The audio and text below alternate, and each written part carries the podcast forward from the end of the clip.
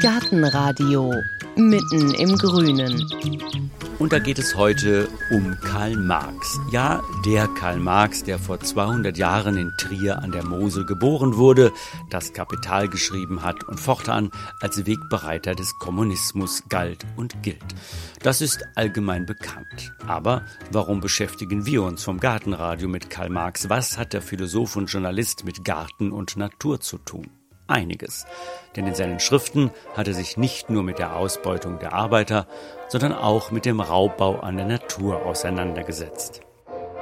Selbst eine ganze Gesellschaft, eine Nation, ja alle gleichzeitigen Gesellschaften zusammengenommen sind nicht Eigentümer der Erde. Sie sind nur ihre Besitzer, ihre Nutznießer und haben sich als gute Familienväter den nachfolgenden Generationen verbessert zu hinterlassen. Karl Marx, Das Kapital, Band 3. War Karl Marx also schon so eine Art Grüner? Das wollte Heike wissen und ist nach Trier gefahren. Dorthin, wo heute im Garten seines Geburtshauses das wächst, was Marx mit der Natur verband. Rosen und Margeriten, Kohlrabi und Wein, alles Pflanzen, die privat oder politisch eine Rolle für Karl Marx gespielt haben. Und wahrscheinlich hätte es Marx gefallen, wenn er gewusst hätte, wer den Garten da denn gestaltet hat. Ausgerechnet zwei Gärtner aus Brandenburg, die sich nicht nur naturnahes Gärtnern auf die Fahnen geschrieben haben, sondern auch auf Handarbeit setzen. Von entfremdeter Arbeit keine Spur. Auch die beiden hat Heike besucht, um herauszufinden, wie viel Grün in den roten Theorien steckt. Aber fangen wir bei der Geschichte von vorne an und die beginnt in Trier, im Garten von Karl Marx. Der Weg in den Garten führt durch das Haus, das heute ein Museum ist. Ein weißes Steinhaus, die Fenster schilffarben umrandet mit blauen Fensterläden. Gleich rechts in dem ersten Raum der Ticketschalter. In einem Regal warten T-Shirts und Tassen mit Marx-Konterfei, das Kapital als Radiergummi in Streichholzgröße und vor dem Regal wartet Margret Dietzen, die Museumspädagogin. Durch einen Innenhof geht sie voran in den Garten. Wie lange hat er denn hier in dem Haus überhaupt gelebt? Eigentlich nicht lange. Das Haus ist ein sehr altes bürgerliches Haus, 1727 erbaut. Im Jahre 1818, ganz genau im April, ist die Familie von Karl Marx hier eingezogen. Der Vater Heinrich Marx war Anwalt und hat bei dem vorderen Gebäudeteil einige Räumlichkeiten gemietet. Marx wurde am 5. Mai 1818 im Karl-Marx-Haus geboren, aber schon anderthalb Jahre später hat er das Haus mit der Familie verlassen. Sie konnten sich ein eigenes Haus erwerben in der Nähe der Porta Nigra in der Simeonstraße. Wir hatten damals in Trier so circa 11.000 Einwohner. Auch in der Stadt selber gab es Gärten. Wir haben zum Beispiel in einer Ecke des Gartens eine Art Hausgarten dargestellt mit Johannisbeersträuchern, mit Kräutern, mit Gemüse. Das deutet eben an, es war ein bürgerliches Haus, es wurde aber auch hier die Selbstversorgung gestaltet in Form des Hausgartens und keine engen Mauern, so wie Sie das jetzt so wahrnehmen. Genau, wollen wir den Garten mal beschreiben? Also der ist 200 Quadratmeter groß ungefähr. Ja, das kann man so, so sagen. Ja. Er ist rechteckig, drumherum ist eine Backsteinmauer.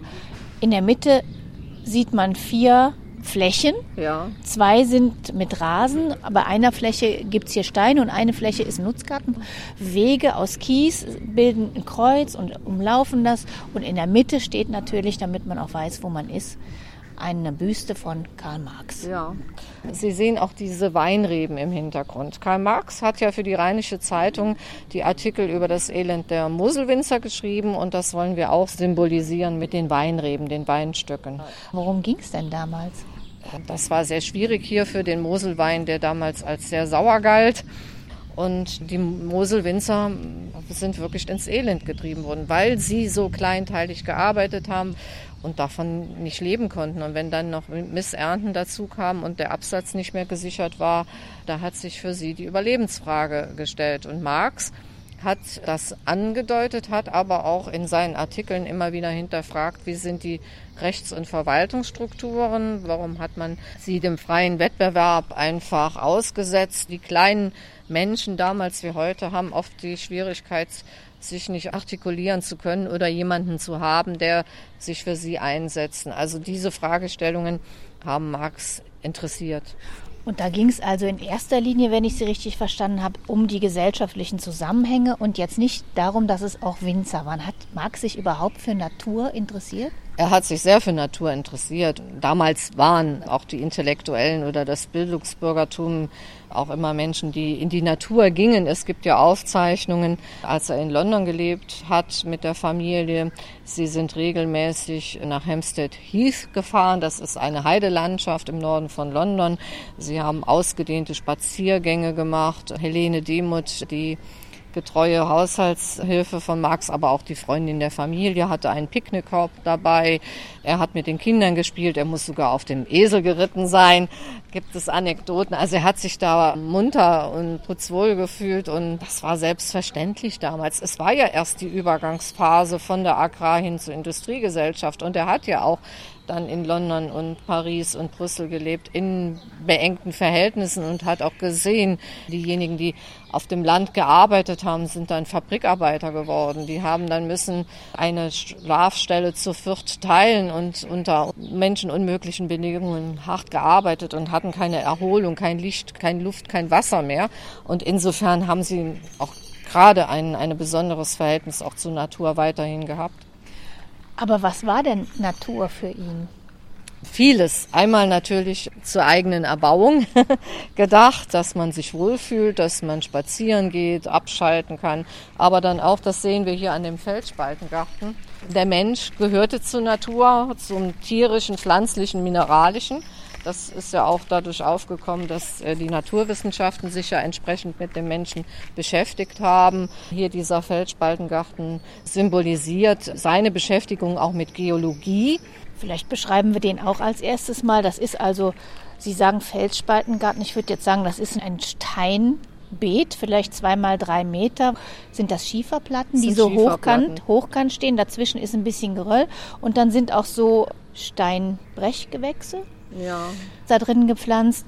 Und was zeigt das, diese Steine jetzt über sein Interesse zur Geologie? Er wusste eben, wenn man den Menschen studiert, die Natur studiert, dann kommt man eben auch zu Erkenntnissen, wie die Welt funktioniert, dass es physikalische Gesetze gibt, dass man berechenbar machen kann, wie sich eventuell auch Entwicklungen abzeichnen. Und das hat er ja auch letzten Endes übertragen in sein eigenes materialistisches Geschichtsbild. Gibt es sonst noch irgendwelche Pflanzen hier, die symbolisch für irgendwas stehen? Die Rosen im hinteren Teil äh, stehen eben auch für die Lieblingsblumen der Frauen. Dann wurde diese Hampstead Heath Bepflanzung nachgestellt, indem man auch Margeriten gepflanzt hat. Wo ist die, die Hampstead Heath?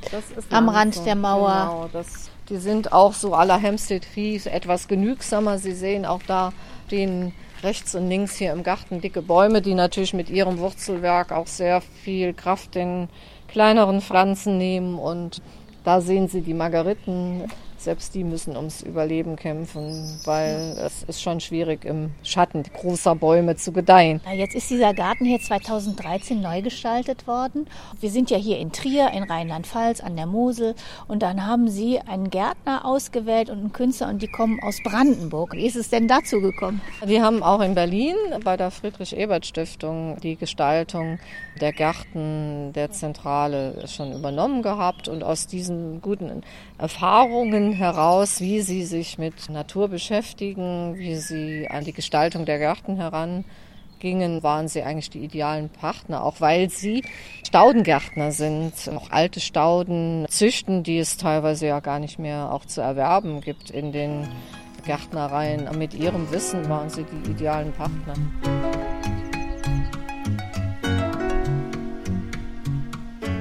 Ortswechsel.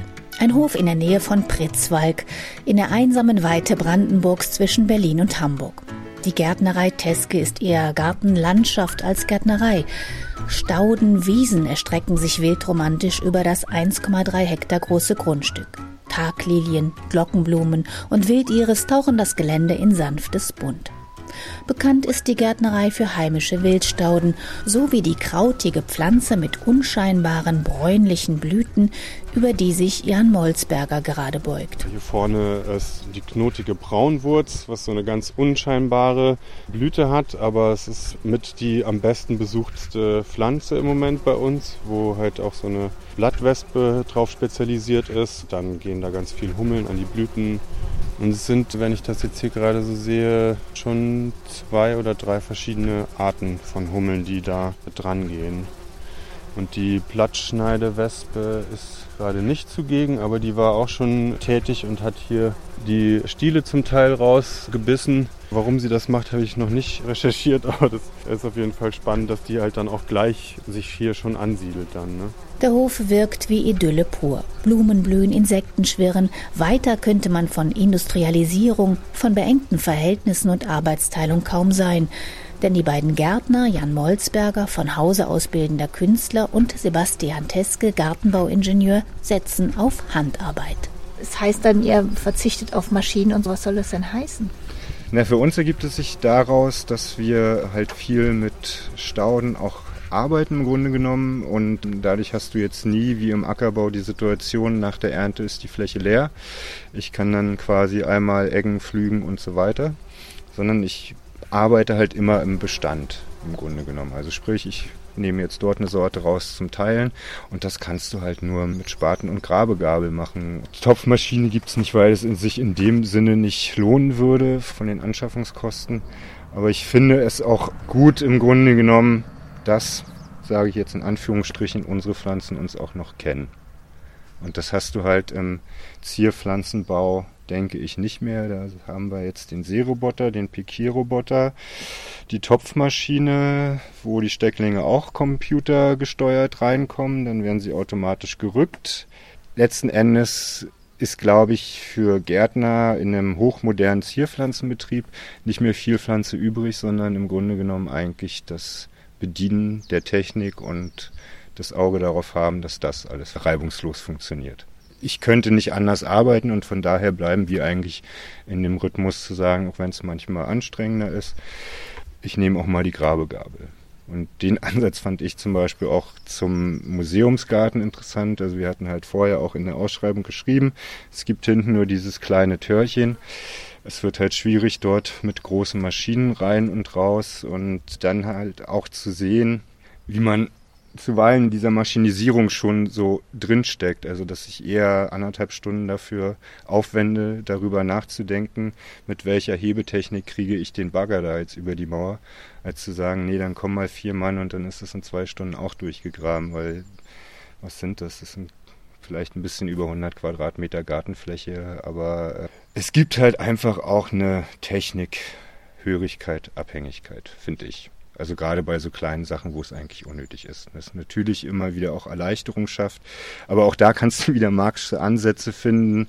Ja, es macht es effizienter, aber es macht es nicht immer unbedingt besser. Hätte das dem Marx bestimmt gefallen, wenn er wüsste, dass, dass so jemand seinen Garten gestaltet hat? Kann ich mir schon vorstellen, ja. Also es soll jetzt auch kein Plädoyer gegen arbeitsteilige Arbeit sein, aber ich finde, man sollte einfach gewisse Ansätze doch auch immer mal wieder diskutieren und das war eigentlich auch für uns in der konzeptionellen Gestaltung äh, des Gartens halt wichtig, ob es jetzt der kleine Nutzgartenbereich ist. Genau, ich habe mal den Plan hier. Genau. Das ist ja dieses rechteckige mit, hm. den vier, mit den vier Teilen. Habt ihr das auch schon so ausgesucht oder war das vorgegeben? Es war im Grunde genommen der Ursprungsgrundriss von äh, Gustav Kasel gewesen. Der im Grunde genommen, was natürlich halt auch äh, in Hinblick auf Marx natürlich ein bisschen prekär war, halt sich diese Vierteilung dem französischen Barock entlehnt hat. Also mit Buchsbaumumfassung und Wechselflor, also sprich Stiefmütterchen und Eisbegonien zum Beispiel. Und als wir den Garten quasi neu geplant haben, war der Ausgangszustand, dass wir hier einen Mittelweg hatten, links und rechts zwei Grasenflächen und umlaufend war im Grunde genommen dann halt hier eine Buchenhecke. Also es war eigentlich aus meiner Sicht ein sehr architektonischer Garten. Und im Zuge der Neugestaltung war für uns eigentlich auch wichtig, äh, dem wieder eine gewisse Lebendigkeit zu geben, um einfach auch das Leben und diese Aktualität eigentlich auch wieder zu betonen. Und kam uns eigentlich die Idee, okay, wir greifen diese klassische Vierteilung wieder auf, haben dadurch die Möglichkeit halt Marx, der bis dahin im Grunde genommen mehr oder weniger in der Ecke stand, halt wieder auf den Sockel zu heben in Anführungsstrichen. Ach, Oder, die riesige Büste, genau, die stand gar nicht da, wo sie jetzt. hier auf der Ecke. Ach, und jetzt ist ja sofort, wenn man reinkommt, sieht man ja als erstes genau. rechts Herrn Marx. Genau. Ja. Und ja, sage ich schon so ein bisschen mit Stolz, dass er halt aus der Ecke wieder raus ist. Und zwar ist halt schon ein wichtiges Anliegen eigentlich auch, ihn halt so ein bisschen in die moderne zu transportieren und durch den Garten Ansätze zu geben, Marx halt auch von der anderen Seite kennenzulernen. Also unter dem Aspekt Geologie. Auch die Geologie führt ja weiter zur Bodenbildung. Das war ja im Grunde genommen auch sein Ansatz gewesen. Und welche Auswirkungen hat Boden natürlich auch auf Produktionsbedingungen? Jeder Fortschritt der kapitalistischen Landwirtschaft ist nicht nur ein Fortschritt in der Kunst, den Arbeiter, sondern zugleich in der Kunst, den Boden zu berauben. Jeder Fortschritt in der Steigerung seiner Fruchtbarkeit für eine gegebene Zeitfrist ist zugleich ein Fortschritt im Ruin der dauernden Quellen der Fruchtbarkeit. Karl Marx, Das Kapital, Band 1. Ich glaube, ausschlaggebend war im Grunde genommen, dass grundständig anstehenden Gestein, aus dem ja im Grunde genommen halt über Verwitterungsprozesse in Jahrmillionen der Boden letzten Endes erst entstanden ist. Gibt halt auch immer wieder Aufschlüsse über Bodenfruchtbarkeiten. Damit wären wir bei Produktionsfaktoren. Warum kann ich auf dem märkischen Sand halt äh, wesentlich weniger auf dem Hektar ernten, als wenn ich jetzt einen Boden in der Magdeburger Börde habe, wo ich sehr fruchtbare Lösböden habe. Aber wie gesagt, grundentscheidend ist halt wirklich auch immer das Ausgangsgestein für den Boden. Ich glaube, das wird auch so ein bisschen der Ansatz für Marx gewesen sein. Und dieser Ansatz zeigt sich im Felsspaltengarten, also in dem zweimal drei Meter großen Areal, in dem parallel angeordnete senkrechte Schieferplatten eine Art Hügellandschaft bilden. Das hinzukriegen war gar nicht so einfach, erinnert sich Jan Molzberger. Weil das ist halt eben auch ein Neuland, sozusagen diese geologische Struktur zu simulieren. Das gibt es noch nicht so lange, wurde in, in Tschechien, glaube ich, relativ viel schon gemacht. Und hier in Deutschland gibt es jetzt so in den ersten botanischen Gärten auch solche Feldspaltengärten. Dadurch muss man halt erstmal viel ausprobieren. Warum ist das denn so kompliziert? Sonst hat man halt Steingärten gebaut. Dann hat man halt irgendwie so Steinanordnungen gemacht und dazwischen Pflanzen gebaut. Und jetzt diese Feldspaltengarten ist halt so vom Prinzip her, dass man wirklich versucht, so eine Spalte herzustellen. Also man hat halt große Steinplatten im Prinzip, die man halt aufrecht nebeneinander äh, stellt und dazwischen ein Substrat halt einfügt. Wir mussten immer das Substrat so nachschieben, dass das auch die ganze Fuge dann halt gut gefüllt ist. Und da rein kann man halt eben dann so alpine Pflanzen pflanzen, die sich durch ein tiefes Wurzeln in normalerweise in einer Felsspalte am Naturstandort halt dann eben zu Hause fühlt. Und das erreicht man dann halt eben auf eine simulierte Art und Weise sozusagen. Der Felsspaltengarten war also knifflig. Da war der Nutzgarten mit den Johannisbeeren, dem Wein und dem Rhabarber einfacher zu gestalten. Weniger aktuell ist er deshalb aber nicht, meint Sebastian Teske. Also den Nutzgarten finde ich eigentlich auch wichtig, weil es aus meiner Sicht global betrachtet einfach auch ein, ein großes Thema ist. Also unter dem Aspekt Landraub und äh, wie, wie wichtig oder wie, wie existenzsichernd eigentlich auch so eine kleine Parzelle sein kann und aber auch wieder die Autarkie des Menschen stärkt und damit eine Systemunabhängigkeit wieder hergibt. Ich kann mich bis zu einem gewissen Grad selbst versorgen.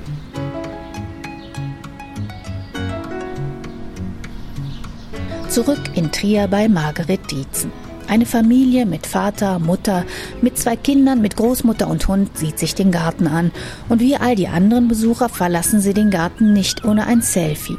Von sich zusammen mit der mächtigen Büste von Karl Marx. Die ist etwa so groß wie wir zwei, 1,70, 1,60 hoch aus Bronze und da sieht man natürlich den Kopf. Also ich sag mal, Che Guevara und Karl Marx kann man immer gleich erkennen, genau. weil der wird immer mit dem Bart die dargestellt. Marx heißt äh, die, das, ja, ja. Die ist von Fritz Krämer, einem DDR-Künstler, der ihn sehr menschlich auch gestaltet hat. Oft wurden ja auch Statuen sehr politisch äh, zelebriert, so dogmatisch, so, so starr und er macht eigentlich einen sehr, den gelehrten Eindruck. Wir haben hinten auch dann so, so ein bisschen Kontrast, das sind die drei Marx Brothers, wie wir so schön sagen, äh, in Dreiecken des Gartens eine, die sind von Klaus Kammerichs, einem Kölner Künstler gestaltet. Gehen Sie mal einige Schritte zurück. Ja, und da beschreibe ich schon mal, das sind also so lebenshohe Skulpturen, aha, Beton, und die sind reliefartig. Ach so, wenn man jetzt weiter zurückgeht, dann sieht man, dann als ob das Sie Licht und Schatten, ja. Genau, Licht und Schatten. Viele Besucher äh, haben ja auch ihren Marx im Kopf. Die einen sind sehr ein hm, bisschen distanziert. Soll ich überhaupt hier reinkommen? Aber das ist schon etwas entspannter geworden. Also ich möchte einfach mal was über ihn erfahren. Und die anderen, die sind richtig emotional begeistert von ihm. Jeder hat dann manchmal so seinen Licht- und Schattenmarks in der Vorstellung. Und Klaus Kammerich hat mit diesen Reliefs geschafft. Gehen Sie wirklich mal näher Wir an gehen die jetzt Statue mal näher dran, okay. Heran, dass je mehr man sich mit Marx wirklich beschäftigt, mit seinem Leben, mit seinem Werk, mit den Widersprüchlichkeiten in seinem Werk und in seinem Leben, desto mehr löst er sich auf. Man hat dann nicht mehr nur einen Marx, einen schwarzen Marx oder einen hellen Marx, sondern einen Marx, und das sind ja oft die Widersprüchlichkeiten, der den Kapitalisten nur als Klassenfeind sieht, sondern er hat ja den Kapitalisten auch als den Revolutionär aller Zeiten beschrieben, der anders gedacht hat, der äh, die Tradition über Bord geworfen haben. Frauenarbeit war möglich. Dadurch kam natürlich auch einiges in Gang. Frauengewerkschaften, Frauenwahlrecht.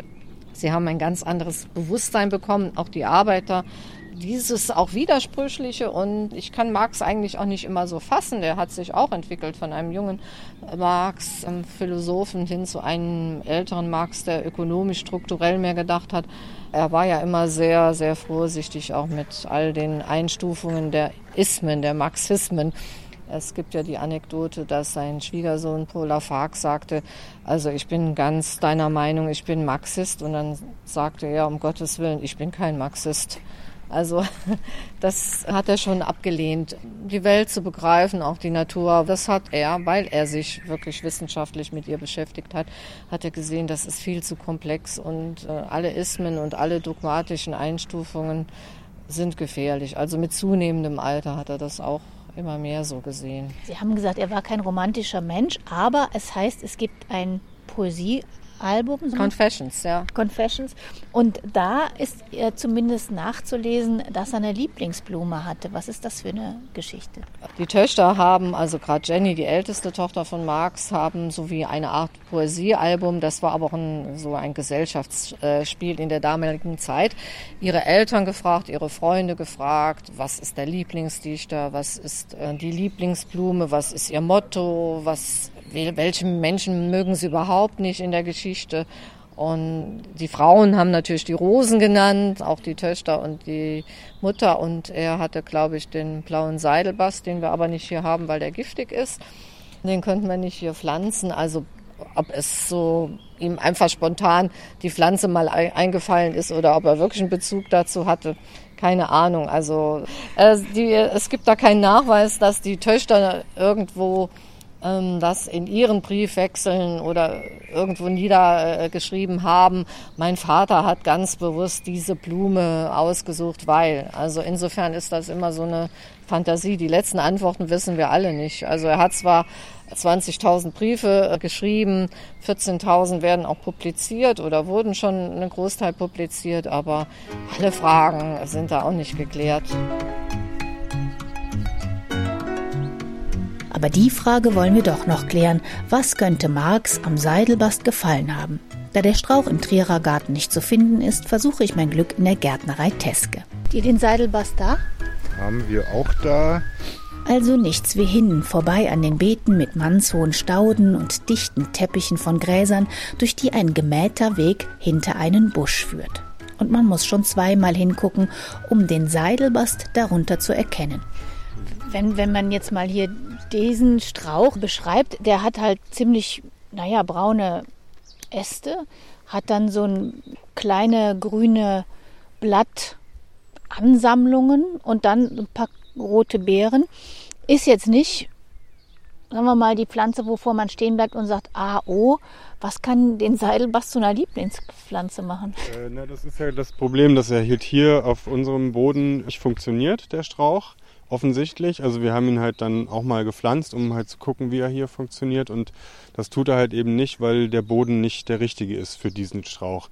Wenn Sie den jetzt in Trier in der Landschaft besuchen gehen, da werden Sie schon schöne Exemplare, die jetzt auch schön voll im Saft stehen und voll hängen mit den roten Beeren und auch ein dunkelgrünes Blatt halt hat ne? und eine volle Belaubung. Also dass der jetzt nicht so richtig belaubt ist, das liegt halt einfach an dem schlechten Standort, den er hier bei uns hat. Okay, also das ist durchaus eine schöne Pflanze. Es ist halt so ein bisschen auch die Frage, in diesem Confessions-Album stand halt auch nur Seidelbass drin. Wenn wir uns mit der Gattung Seidelbass beschäftigen, kommen wir, glaube ich, auch auf 10, 15. Das ist jetzt auch nur aus dem Bauch heraus, müsste ich auch nochmal genauer recherchieren.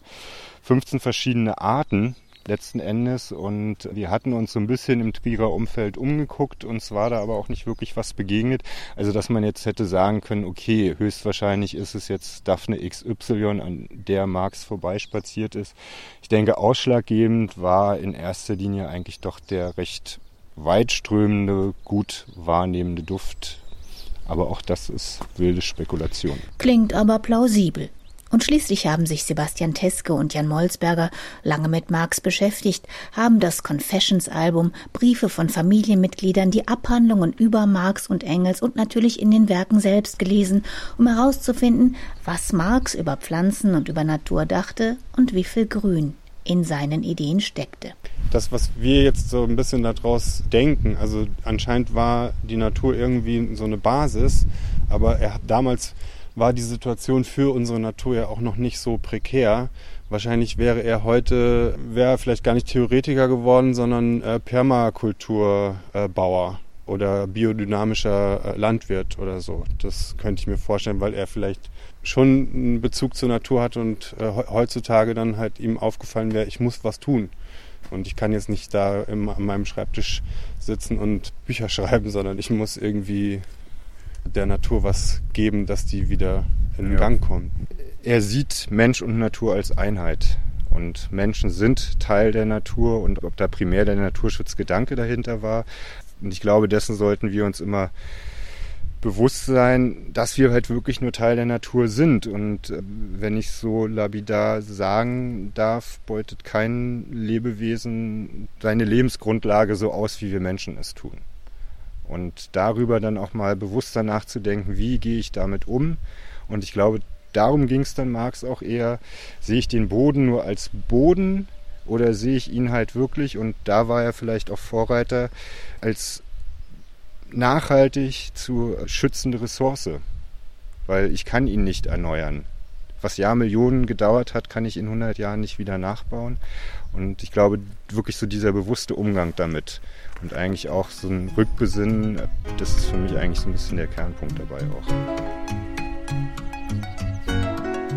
Und damit endet unser Besuch im Garten von Karl Marx. Wenn Sie sich ein paar Bilder vom Garten in Trier oder auch von der Gärtnerei Teske ansehen möchten, dann schauen Sie auf unserer Seite vorbei gartenradio.fm. Dort können Sie auch gerne länger stöbern und schauen, was wir vom Gartenradio schon alles über Gärtner und Gärten erzählt haben. Und wir empfehlen dringend, unseren Newsletter zu abonnieren, damit Sie nichts vom Gartenradio verpassen. Danke fürs Zuhören, sagen Stefan Quilitz und Heike Sikoni.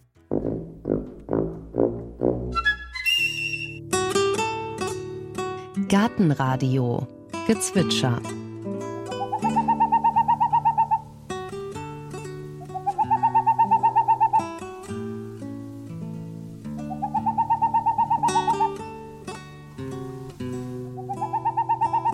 Das war der Raufußkauz. In der nächsten Folge hören Sie Gartentipps vom Profi. Der Garten im Juli heißt, da haben wir den Salat.